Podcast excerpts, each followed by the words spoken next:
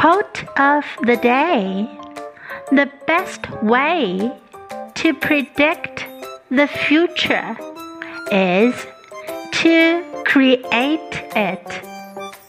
By Abraham Lincoln. The best way to predict the future is to create it. Word of the day predict. Predict.